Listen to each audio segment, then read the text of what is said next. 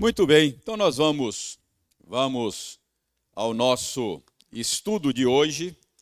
Uh, vamos retomar a nossa a nossa caminhada. Nosso estudo tem sido um estudo temático e o tema tem sido a nossa experiência de morte, não é? Uh, nós vamos, já oramos e vamos orar mais uma vez, pedindo ao Senhor a bênção é, para o nosso, o nosso tempo de estudos. Curve a sua fronte e vamos falar com Deus mais uma vez. Santo Deus, aceita a nossa gratidão pela oportunidade que estamos tendo mais uma vez de nos encontrarmos aqui neste local, como fazemos às noites de quarta-feira, para estudar a tua palavra.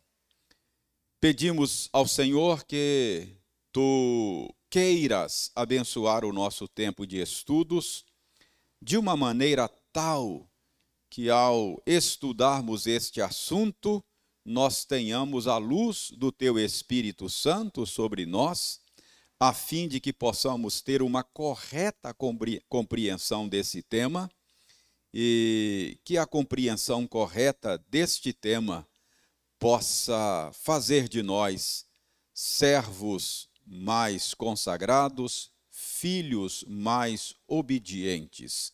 Nós oramos em nome de Jesus. Amém. Nas duas últimas quartas-feiras, nós é, nos dedicamos a ver como é que Jesus Cristo, por meio da sua morte, nos livrou do pavor da morte. Nós é, usamos é, um texto lá da Epístola aos Hebreus e vimos que Jesus Cristo, ele morreu para que nós fôssemos livres do pavor da morte que nos escravizava a todos. Hoje, nós vamos é, mostrar para os irmãos, pelo menos começar a fazer isso, talvez a gente consiga terminar hoje, mostrar aos irmãos que uma das maneiras cristãs de enfrentar a morte de nos preparar para a nossa morte física é morrendo. Como é que a gente se prepara para a morte? Morrendo. não entendeu, não? Eu espero que você vai entender, ok? Então, você se prepara para a morte morrendo. Esse é, é, é sobre isso que nós vamos tratar hoje. Para que você entenda o que eu estou dizendo, você, você precisa compreender que a experiência da morte é central para a vida cristã. Em outras palavras, uh, o que nos torna cristãos é a experiência da morte. Você é feito cristão por meio da experiência da morte. Você vai dizer, mas como assim? Eu não estou entendendo. Como é que eu sou feito cristão por meio da experiência da morte? Abra sua Bíblia na Epístola de Paulo aos Romanos, capítulo 6. Epístola de Paulo aos Romanos, capítulo 6. Veja aí o que diz os versos 3 a 5 de Romanos 6. Eu leio, você acompanha aí na sua Bíblia. Ou porventura ignorais que todos nós que fomos batizados em Cristo Jesus, fomos batizados na sua morte? Fomos, pois, sepultados com ele na morte pelo batismo, para que, como Cristo foi ressuscitado dentre os mortos para a glória do Pai, assim também andemos nós em novidade de vida. Porque se fomos unidos com Ele na semelhança da Sua morte, certamente o seremos também na semelhança da Sua ressurreição. Então eu chamo a sua atenção agora para o verso 3, onde Paulo diz: Ou porventura ignorais que todos nós que somos ou que fomos batizados em Cristo Jesus, fomos batizados na sua morte? Olha essa pergunta de Paulo.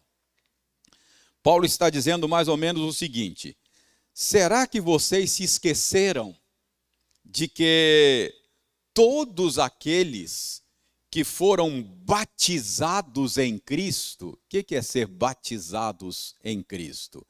Ser inseridos em Cristo, inseridos no corpo místico de Cristo, a todos aqueles que foram unidos a Cristo, todos aqueles que foram conectados a Cristo? Essa é a pergunta. Será que vocês ignoram?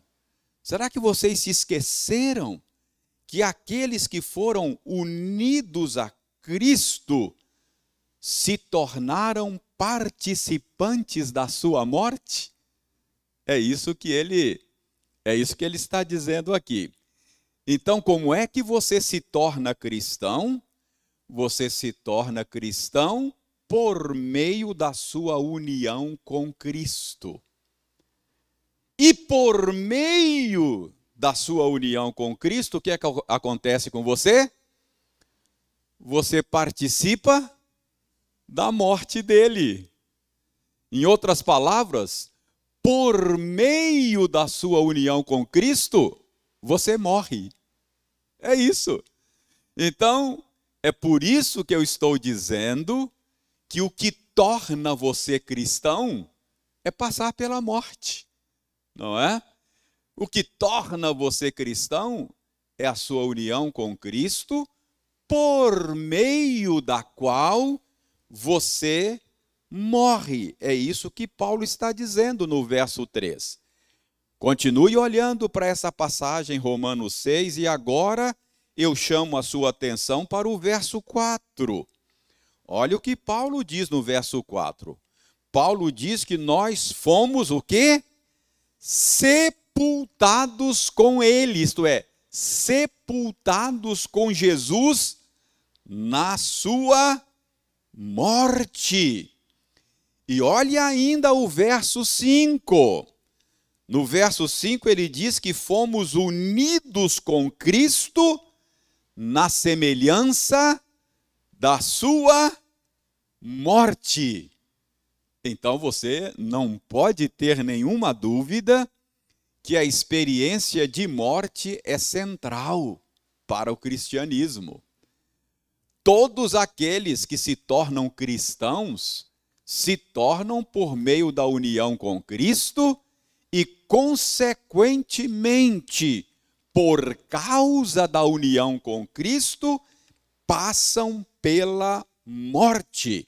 Então, se você for um cristão, você está unido a Cristo. Deus uniu você a Cristo. E se você estiver unido a Cristo, você morreu por causa desta união com Cristo. Então preste bem atenção. Aqui, aqui a gente precisa lembrar aquela estrutura do indicativo e do imperativo do Evangelho. O que Paulo está dizendo aqui, nesses três versículos que nós lemos e que eu estou salientando aqui, que fala que nós morremos em Cristo, isso aqui é o indicativo do Evangelho. Isso aqui é algo que Deus fez, lembra? O Evangelho a vida cristã começa com algo que Deus faz, não começa com algo que você faz. A vida cristã é uma vida responsiva. você responde ao que Deus faz, mas não começa com você. Você não se torna cristão por meio de algo que você faz. Você se torna cristão por meio de algo que Deus faz. Você está reagindo, respondendo à ação divina. Então, isso aqui é o indicativo do evangelho. Paulo não está mandando os seus leitores fazerem nada. Paulo só está fazendo afirmações a respeito deles, não é?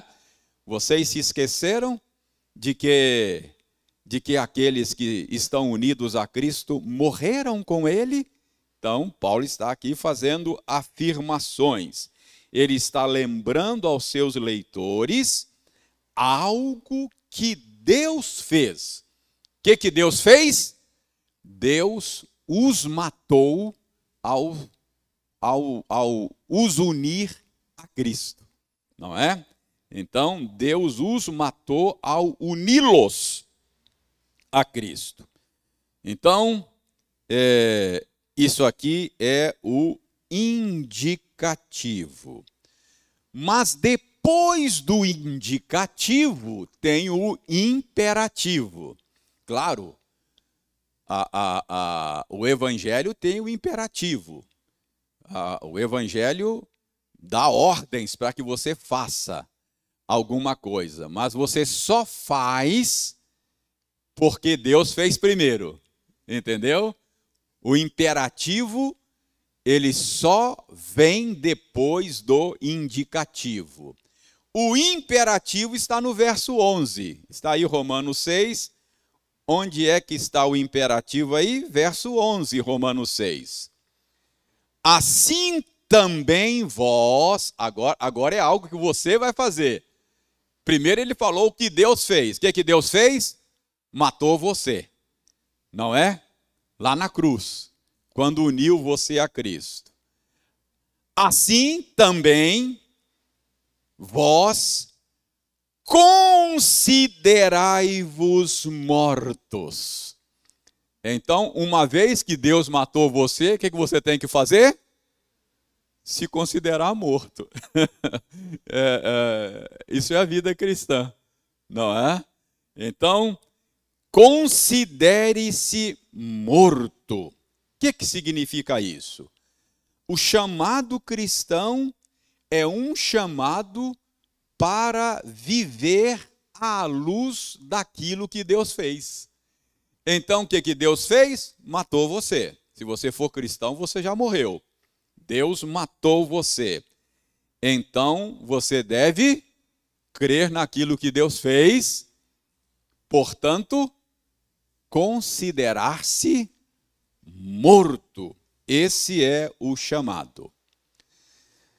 Irmãos, eu não tenho dúvida de que aqui o apóstolo Paulo está repercutindo o ensino de Jesus. Com quem que o apóstolo Paulo aprendeu isso aqui? Que Deus matou a gente e que a gente é chamado a se considerar morto. Ora, ele aprendeu isso com Jesus, não é? Ah, ele está aqui reverberando, por exemplo, o ensino de Jesus em Lucas. Abra sua Bíblia em Lucas 14.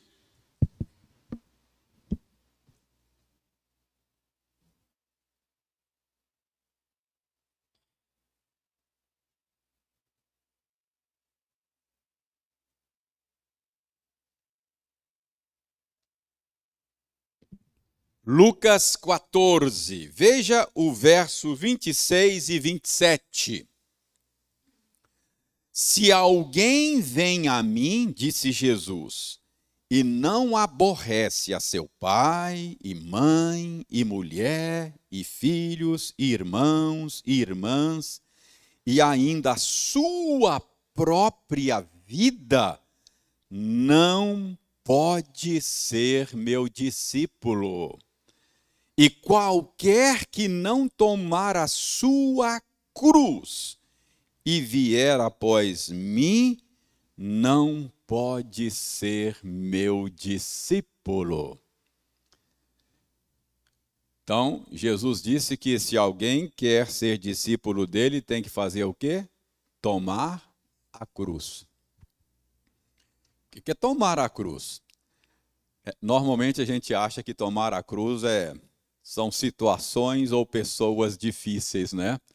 Essa é a cruz que eu tenho que carregar, reverendo. Essa pessoa é tão difícil, é a minha cruz. é assim que a gente fala. Ou a gente tem um problema insolúvel e que a gente tem que lutar com ele a vida toda. A gente diz: olha, o Senhor Jesus falou que a gente tem que levar a cruz. Essa é a minha cruz. Não é nada disso que Jesus está dizendo aqui. Tomar a cruz, a cruz era um instrumento de execução de pena de morte. Tomar a cruz é morrer. É morrer. Veja bem, veja o, o, o verso, o verso anterior, o verso 26. Para você seguir a Jesus, você tem que estar disposto a aborrecer a sua própria vida. Tem que estar disposto a abrir mão da sua própria vida. Então, tomar a cruz é morrer. Então, considere-se morto, tome a sua cruz, aborreça a sua própria vida, são expressões sinônimas. É a mesma coisa. Então, o cristão é aquele que morreu. Considere-se morto uh, tome a sua cruz, admita uh, a sua morte, uh, aborreça a sua própria vida. Então, tomar a cruz é sinônimo de perder a vida. Para seguir a Cristo, você tem que, você tem que perder a sua vida. Sabia? Não é isso que Jesus falou? Quem quiser ganhar a vida, vai. Agora, quem perder a vida por minha causa, vai ganhar. É.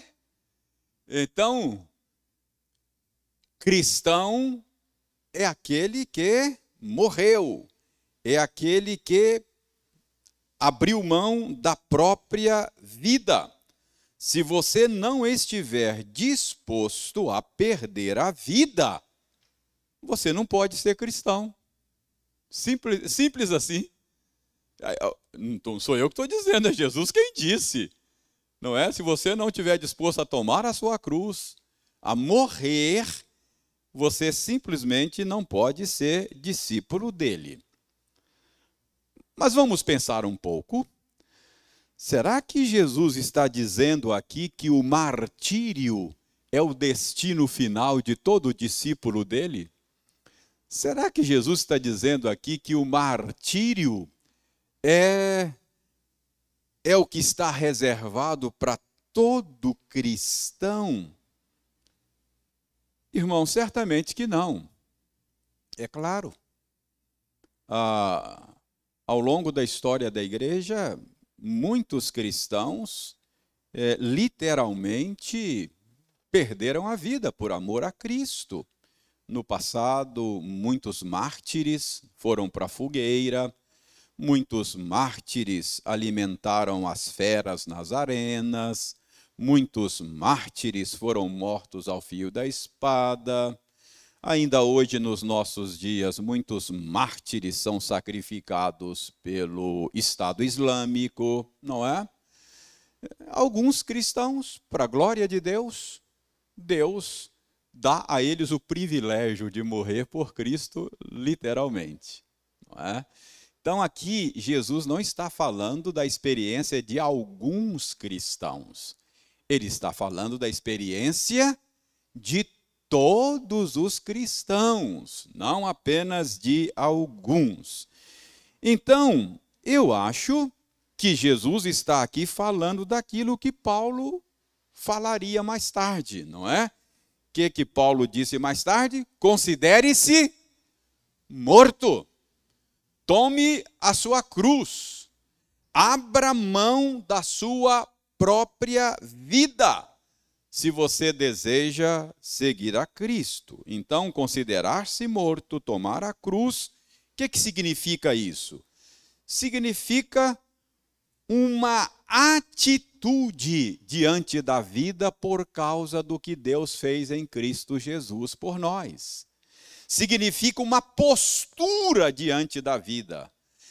Ah, o que o que Cristo fez por nós lá na cruz, e estando eu unido a Ele e participando daquilo que Ele fez, isso requer de mim uma postura diante da vida, uma atitude diante da vida, que é a atitude de considerar-se morto, que é a atitude de tomar a cruz que é a atitude de perder a própria vida. Isso é uma atitude diante da vida, não é?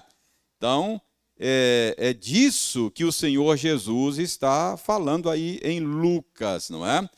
Ah, que isso fica claro, que isso fica claro, é, ah, isso vai ficar claro se você, que é isso que Jesus está dizendo, fica claro se você der uma olhada no capítulo 9 de Lucas. Dá uma olhada no capítulo 9.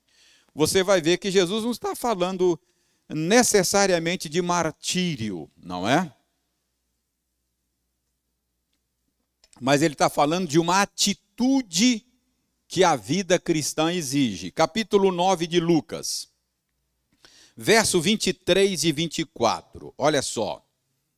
Dizia a todos: se alguém quer vir após mim, a si mesmo se negue, dia a dia, tome a sua cruz e siga-me.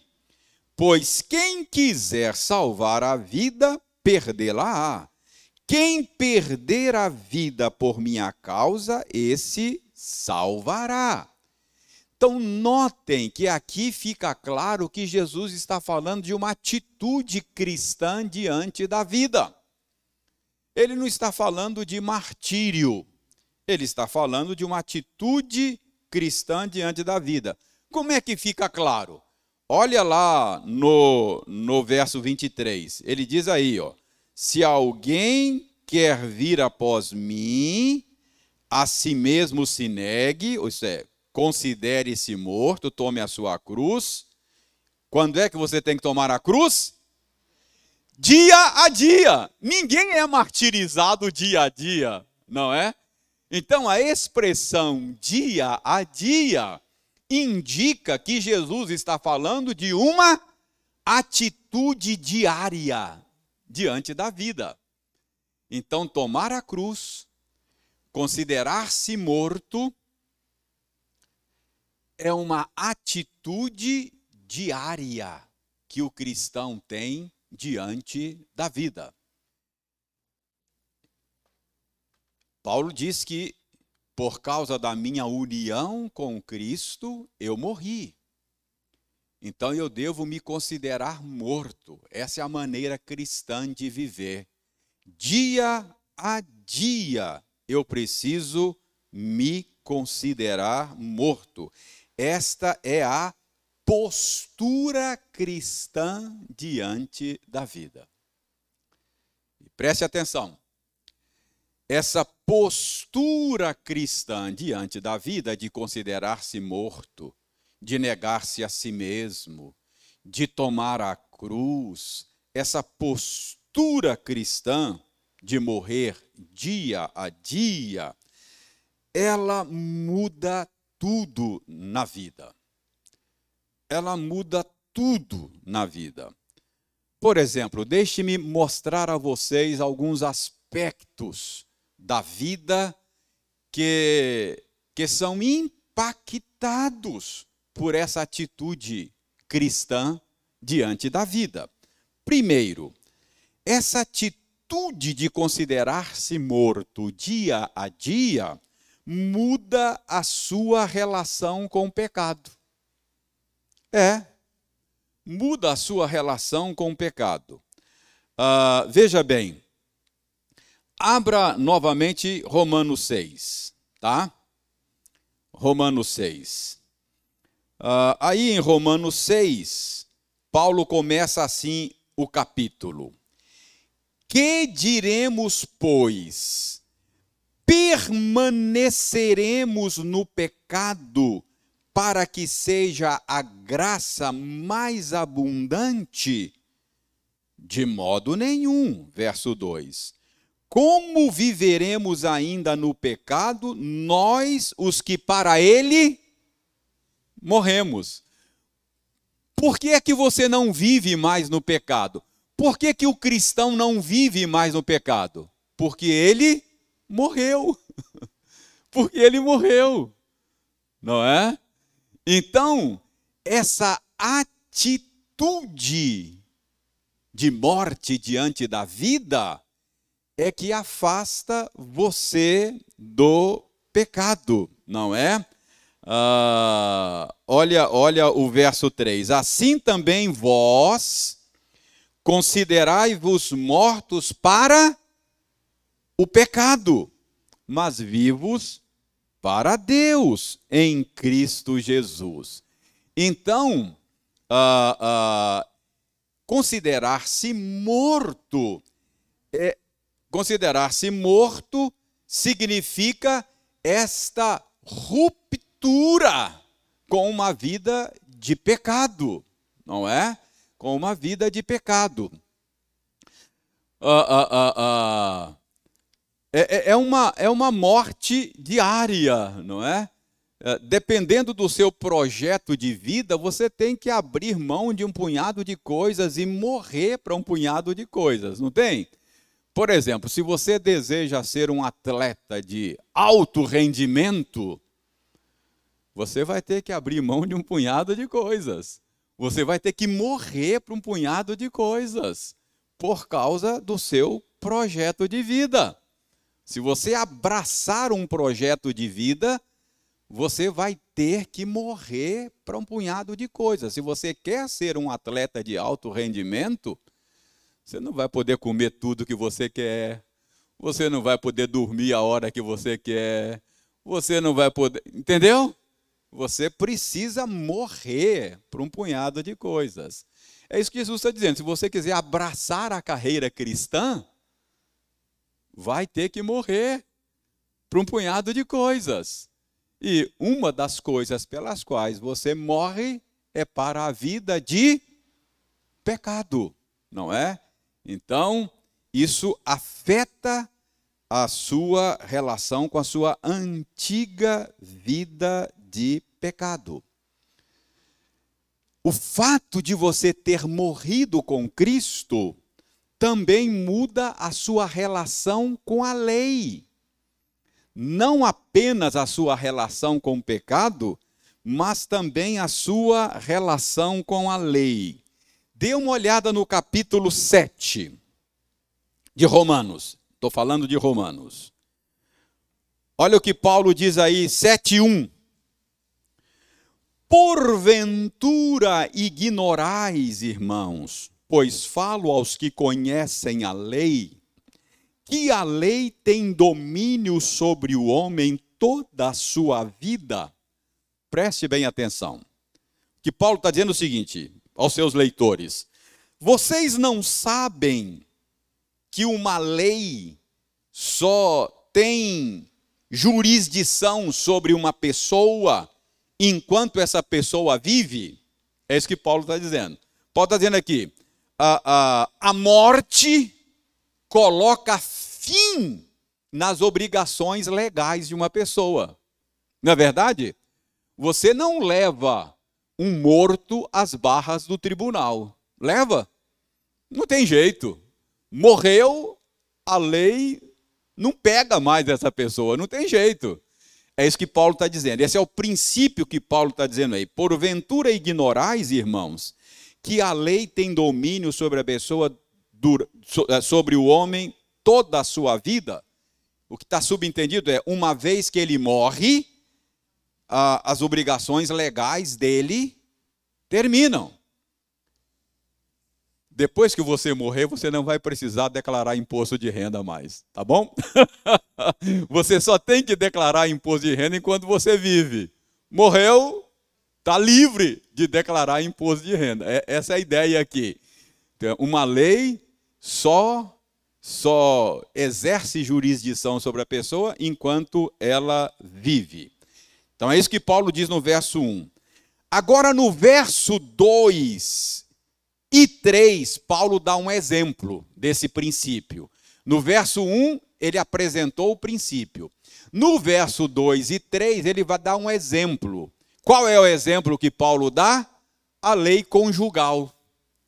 A, a lei do casamento. Olha aí ele, ele diz: por exemplo, a mulher casada está ligada pela lei ao marido enquanto ele vive.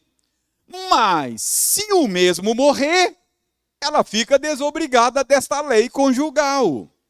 De sorte que será considerada adúltera se vivendo ainda o marido unir-se com outro homem. Porém, se morrer o marido, estará livre da lei e não será adúltera se contrair novas núpcias. Então, no verso 1, ele apresentou o princípio. Qual é o princípio? A morte põe fim às obrigações legais. Aí, no verso 2 e 3, ele diz: olha, um exemplo disso é o casamento. Enquanto os dois cônjuges vivem, eles estão debaixo da obrigação dessa lei do casamento. Mas a morte de um dos cônjuges desobriga. Não é isso? Ele está dizendo, desobriga a, a, a, da lei do casamento. É isso que ele está dizendo aí.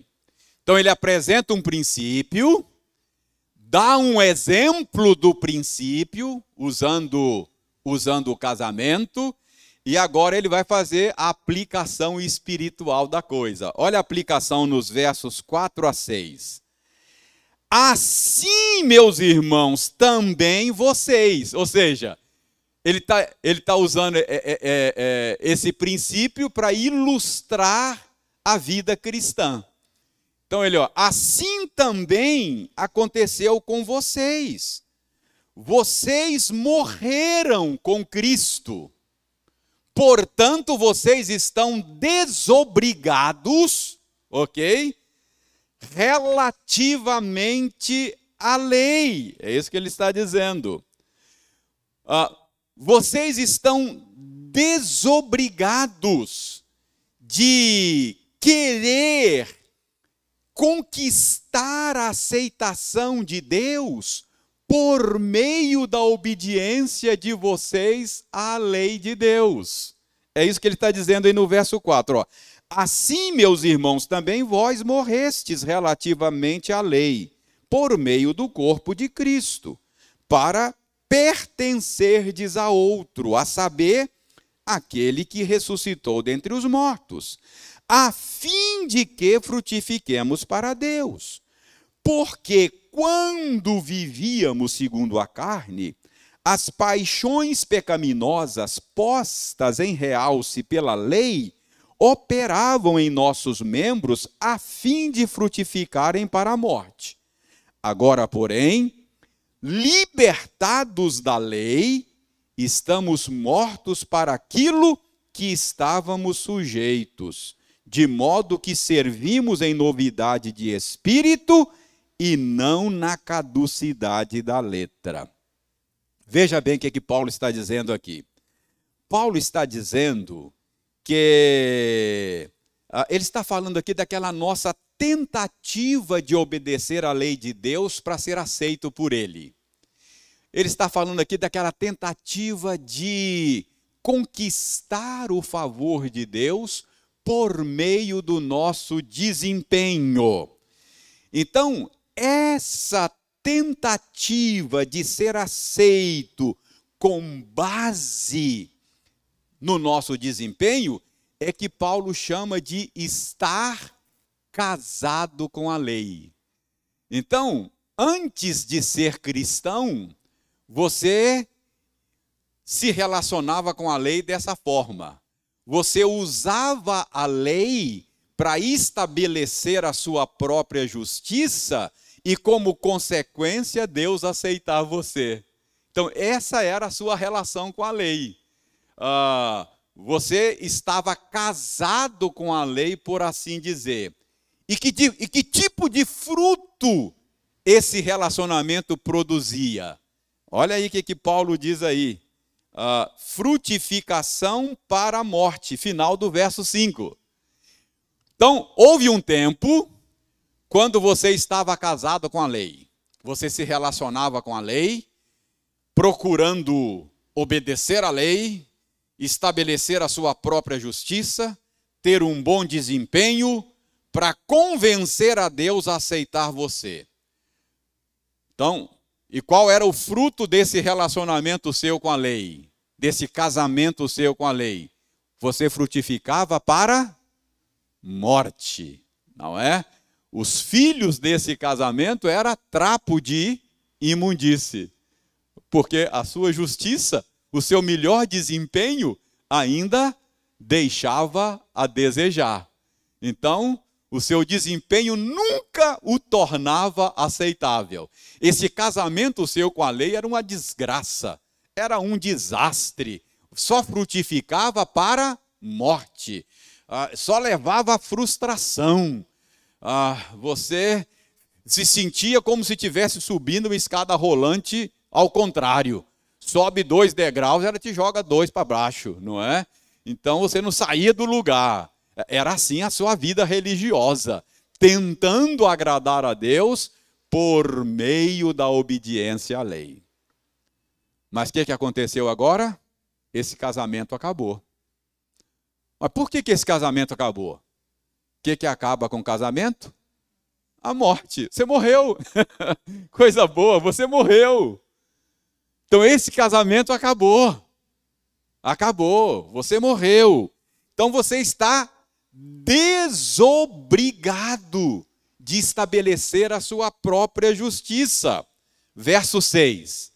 Agora, porém, você está libertado da lei. Por quê? Porque você morreu para esse relacionamento com a lei, não é? Você morreu, verso 6. Por ter morrido com Cristo, o que, que aconteceu com você? você está desobrigado de estabelecer a própria justiça. Você está desobrigado de buscar aceitação com base no seu desempenho. Se você viver querendo estabelecer a sua própria justiça, o que, que você está fazendo? Deixando de considerar-se morto. Isso é muito importante, irmãos crente legalista, crente que acha que vai conquistar o favor de Deus com base no seu desempenho, o que, que ele está esquecendo? De morrer. Considere-se morto para isso também. Você não deve se considerar morto apenas para o pecado. Você deve considerar-se morto também para suas pseudo-justiça, para sua pseudo-bondade. Não queira, não queira estabelecer a sua própria justiça. Ninguém será justificado diante de Deus por obras da lei. Ninguém vai ser aceito com base no seu próprio desempenho. Então, quando eu vejo um crente querendo conquistar o favor de Deus com base no seu desempenho, o que, que eu tenho que falar com ele? Considere-se morto. Morra você já morreu, cara. Você está livre disso. Isso é libertação. o Evangelho liberta a gente. Você está livre disso. Para de querer estabelecer a sua própria justiça. Para de querer conquistar o favor de Deus. Ah, você está enxugando gelo, não é? Percebe? É isso que Paulo está dizendo aqui. Considere-se morto e pare de buscar justiça própria. Então, é morrer também para as minhas supostas virtudes. Ah, então, é, essa atitude diante da vida de considerar-se morto, é, muda a minha relação com a lei de Deus. Agora preste atenção. Quando eu falo que você está desobrigado da lei, quer dizer que você pode viver do jeito que você quiser? Pode desobedecer? Esta libertação da lei não significa que você esteja desobrigado de obedecer a Deus. Significa que agora você tem um novo modo de obedecer. É uma nova obediência. É viver em novidade de espírito. É obedecer em novidade de espírito e não na caducidade da letra. Você não obedece mais uma lei externa, uma imposição externa, mas você obedece agora uma imposição interna. Não é essa a promessa que Deus fez da nova aliança?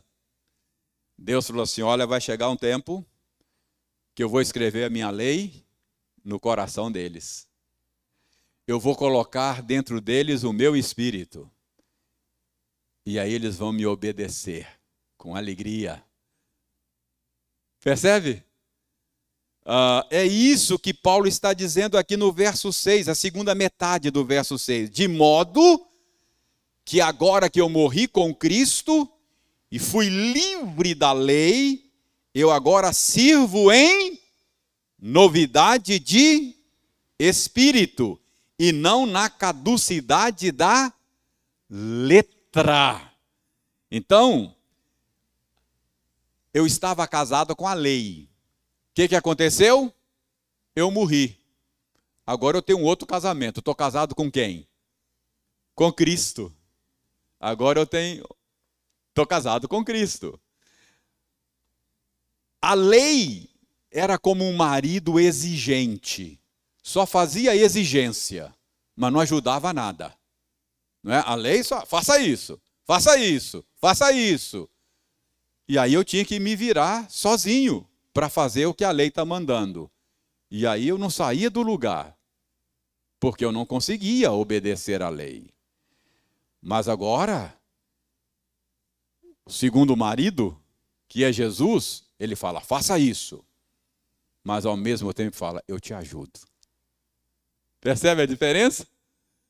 Então, isso é servir em novidade de espírito. Então, a, a, a, nós agora estamos casados com Cristo, pertencemos a outro marido, está aí o verso 4, não é? E o que que esse novo casamento produz? Final do verso 4. O outro Casamento produzia o quê? Fruto para morte. E o novo casamento agora produz o quê? Fruto para Deus. Os filhos desse casamento não são trapo de imundície mais.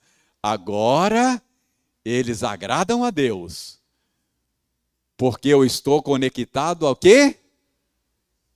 A videira verdadeira que é Jesus. Estou casado com ele. Eu sou a videira verdadeira, meu pai é o agricultor, vocês são os ramos. Conectados a mim, vocês podem frutificar para Deus. Desconectados de mim, não podem frutificar para Deus. Entendeu? É a mesma, a, a mesma ideia, são figuras diferentes. A figura da agricultura, a figura do casamento, mas para ensinar a mesma verdade. Que unido a Cristo, eu morro para viver para Deus. Eu morro para mim mesmo, é morrer para viver, não é? Você tem que morrer para viver. Ah, então, é, considere-se morto. Então, essa atitude diante da vida de considerar-se morto muda minha relação com o pecado, muda minha relação com a lei, tá? Muda minha relação com o mundo, com a criação de Deus. Abra sua Bíblia em Gálatas, capítulo 6. Gálatas, capítulo 6, verso 14. Mas longe esteja de mim gloriar-me senão na cruz do nosso Senhor Jesus Cristo, pela qual o mundo está crucificado para mim e eu estou crucificado para o mundo. Então, você morreu com Cristo e isso muda a sua relação com o mundo. Você está morto para o pecado, você está morto para a lei e você está morto também para o mundo. Você está morto para o mundo. Ah, lembra a primeira epístola de João que diz lá no capítulo 2: Não ameis o mundo, nem as coisas que há no mundo. Ah, por quê? Porque tudo que há no mundo, não é? A concupiscência da carne, a concupiscência dos olhos, a soberba da vida, não procede do Pai, mas procede do mundo. Primeira razão, ele está pensando aqui nas coisas pecaminosas do mundo. Mas ele diz: porque o mundo passa, bem como a sua concupiscência. Aquele, porém, que faz a vontade de Deus permanece eternamente. Então, você morreu, e isto, e, e isto influencia a sua postura, a sua atitude diante do mundo. Tanto em coisas, no que diz respeito às coisas ilegítimas, quanto no que diz respeito às coisas legítimas. Veja 1 aos Coríntios 7. 1 aos Coríntios 7. Abram 1 aos Coríntios 7.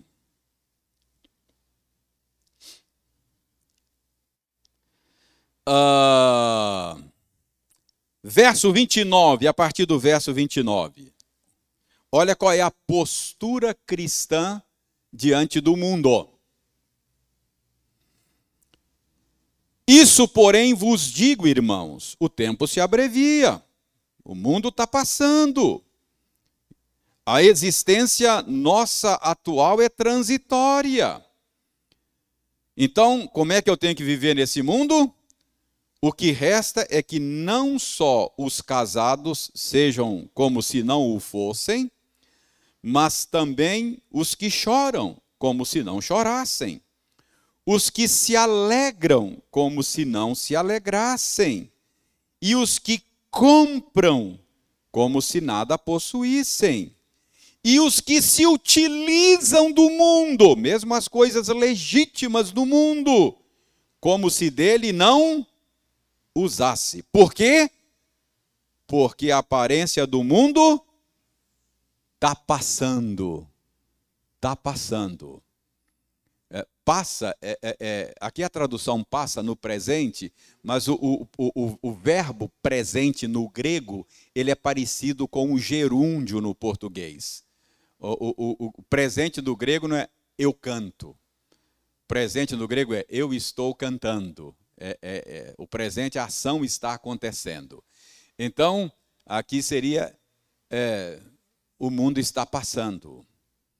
Por isso, você morreu com Cristo, você já é parte da nova criação, uh, portanto, mas você ainda não foi tirado desse mundo.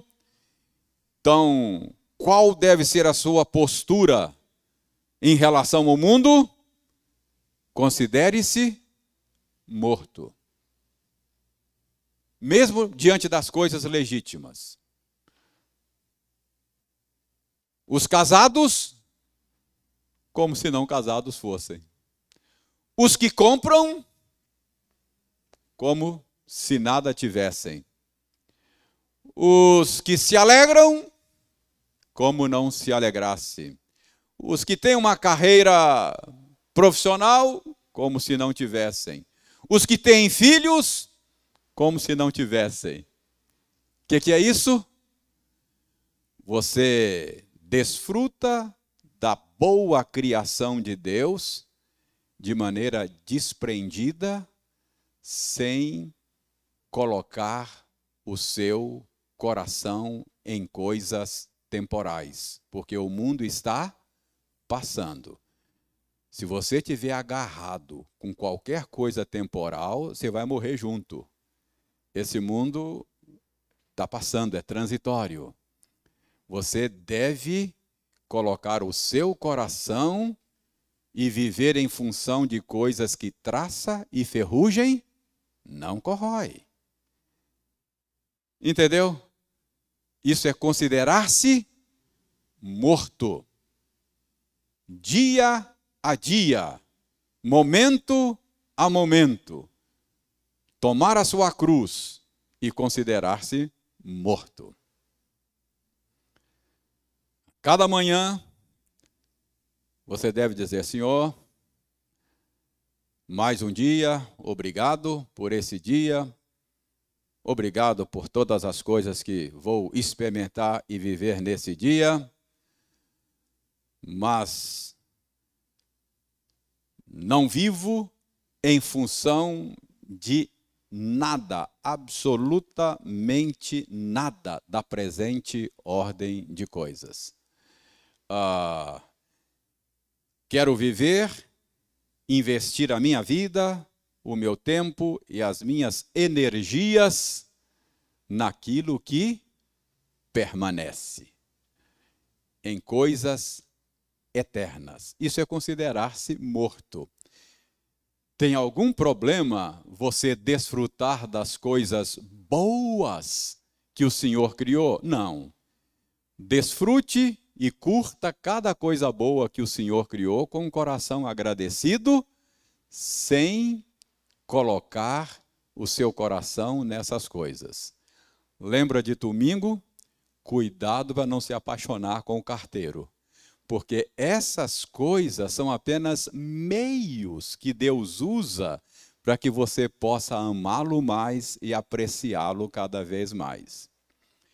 Quer comais, quer bebais, ou façais qualquer outra coisa, fazei tudo para a glória de Deus.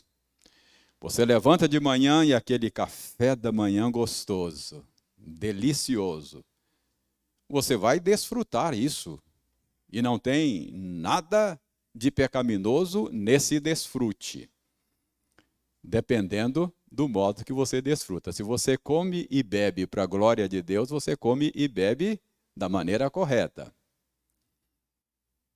O que é comer e beber para a glória de Deus? Se aquela experiência de comer e beber é apenas um fim em si mesmo, lhe proporcionar alguns minutos de prazer, essa sua experiência é pobre. Não é muito diferente da experiência de um cão comendo ração. Mesmo nível. Você não, reverendo, não é, apenas prazer, não. Eu eu tô, eu tô estudando esse negócio de nutrição agora, eu fico vendo, agora não, agora, agora o meu café, a minha experiência de comer agora é diferente, reverendo. A minha experiência de comer agora não é só aquele, aquele prazer, não, agora é proteína, o carboidrato, eu, eu meço direitinho e tal, eu estou cuidando da minha saúde, reverendo. Melhorou um pouco já não é mais como um cão comendo ração. Melhorou um pouco. Você agora está num patamar um pouco mais elevado. Já está tendo uma experiência com a comida um pouco melhor. Mas se essa experiência não te remete para Deus, se ao se relacionar com a comida ou qualquer outra coisa criada, isso não te faz olhar para Deus e e entender que você está tendo contato com a glória, a bondade, a beleza, a riqueza suprema dele, você está apegado em coisas que vão passar. Está apaixonado pelo carteiro. Entendeu? Então, ah, tomar a cruz tomar a cruz e, e considerar-se morto em relação ao mundo, mesmo as coisas legítimas do mundo, é essa postura cristã diante da vida. Você curte, desfruta com o coração agradecido, mas você não se apega em nada. Se houver alguma coisa criada que você acha que se perder a sua vida vai se desintegrar, você precisa morrer. Se ainda não morreu. Filho, cônjuge, carreira, bens, qualquer coisa. Se você acha que se perder a sua vida se desintegra, eu vou dizer, considere-se morto. Entendeu? Porventura esqueceu que você morreu com Cristo? Então, isso muda a sua relação com o mundo, a sua relação com a criação, a sua relação com dinheiro, com comida, com entretenimento, com tudo. É uma isso é, dia a dia, cada manhã, essa tem que ser a sua atitude diante da vida. Você morreu, você é tomar a cruz, ah? é não viver em função de coisas criadas. Se a sua vida estiver girando em torno de coisas criadas e não em torno do Criador, ela está girando numa órbita errada. Vai dar ruim. Vai dar ruim. Porque qualquer coisa criada é transitória. O mundo passa. Filho passa, cônjuge passa, bens materiais passam, tudo passa. Entendeu? E aí você vai entrar em parafuso. Finalmente, finalmente, isso muda até a sua atitude diante da morte. Você vai encarar até a sua própria morte de maneira diferente e com certa segurança, paz, se você morre todo dia, não é? Olha, se você tem essa atitude diante da vida, se você morre todo dia, uh, você perde o medo da morte. Porque essa é a sua experiência diária. Uh, se alguém dizer, ó, você, você, você uh, pense no Marte, por exemplo, do cristianismo, não é? Alguém que vai entregar a própria vida. Se ele é alguém que considera-se morto, ele vai falar: ontem eu morri, anteontem eu morri, semana passada eu passei a semana toda morrendo, então. Entendeu? Por isso que a maneira de você se preparar para a morte é morrendo, considerando-se morto. Eu termino aqui com Romanos já tomei muito tempo. Romanos, Romanos, Romanos, deixe-me mostrar aqui. Romanos 8. Romanos 8. Verso 35. Romanos 8, a partir do verso 35. Preste bem atenção. Quem nos separará do amor de Cristo? Será tribulação, ou angústia, ou perseguição, ou fome, ou nudez, ou perigo, ou espada? Preste atenção nessa pergunta retórica. Paulo está falando para cristãos que viviam no Império Romano, numa época em que servir a Cristo era correr risco de vida, risco de morrer. Muitos cristãos foram jogados às feras e muitos passaram ao fio da espada. Então, Paulo está aqui mostrando que eles não precisavam temer estas coisas, porque estas coisas não os afastariam do Senhor Jesus. Pelo contrário, estas coisas os empurrariam para mais perto do Senhor. E que coisas são essas? Sofrimento, angústia, perseguição, fome, nudez. Muitos cristãos tinham seus bens confiscados pelo Estado, não é? Então, fome, nudez, perigo ou espada. É o risco de morrer à espada. Então, Paulo está garantindo aqui que estas coisas não não poderiam meter medo aos cristãos, porque estas coisas não os separariam do amor de Cristo. Agora veja o que Paulo diz aqui citando os Salmos. Como está escrito, verso 36. Como está escrito: Por amor de ti somos entregues à morte o dia todo. Fomos considerados como ovelhas para o matadouro. Ah, a espada não poderia meter medo em alguém que considerava-se morto todos os dias, não é? Por amor de ti somos entregues à morte o dia todo. Fomos considerados como ovelhas para o matadouro. Ou seja, considerar-se morto, tomar a cruz, é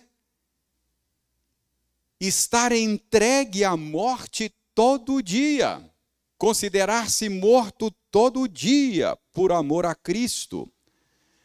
É, é viver como ovelha pronta para o abate. Olha só, fomos considerados como ovelhas para o matadouro.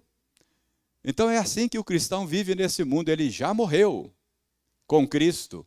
Ele não está apegado absolutamente a nada desse mundo ele não considera a sua vida mesmo preciosa para si, ele já aborreceu da própria vida. Portanto, ele é como ovelha pronta para o abate, ovelha para o matadouro. Por quê? Porque ele já morreu com Cristo, porque ele não pertence mais a este mundo e porque ele sabe que a nova ordem de coisas já foi inaugurada por Jesus e que é incomparavelmente melhor. Duro esse discurso, não é? é duro esse discurso, mas é exatamente isso, irmãos. A vida cristã ela exige uma entrega radical, na raiz.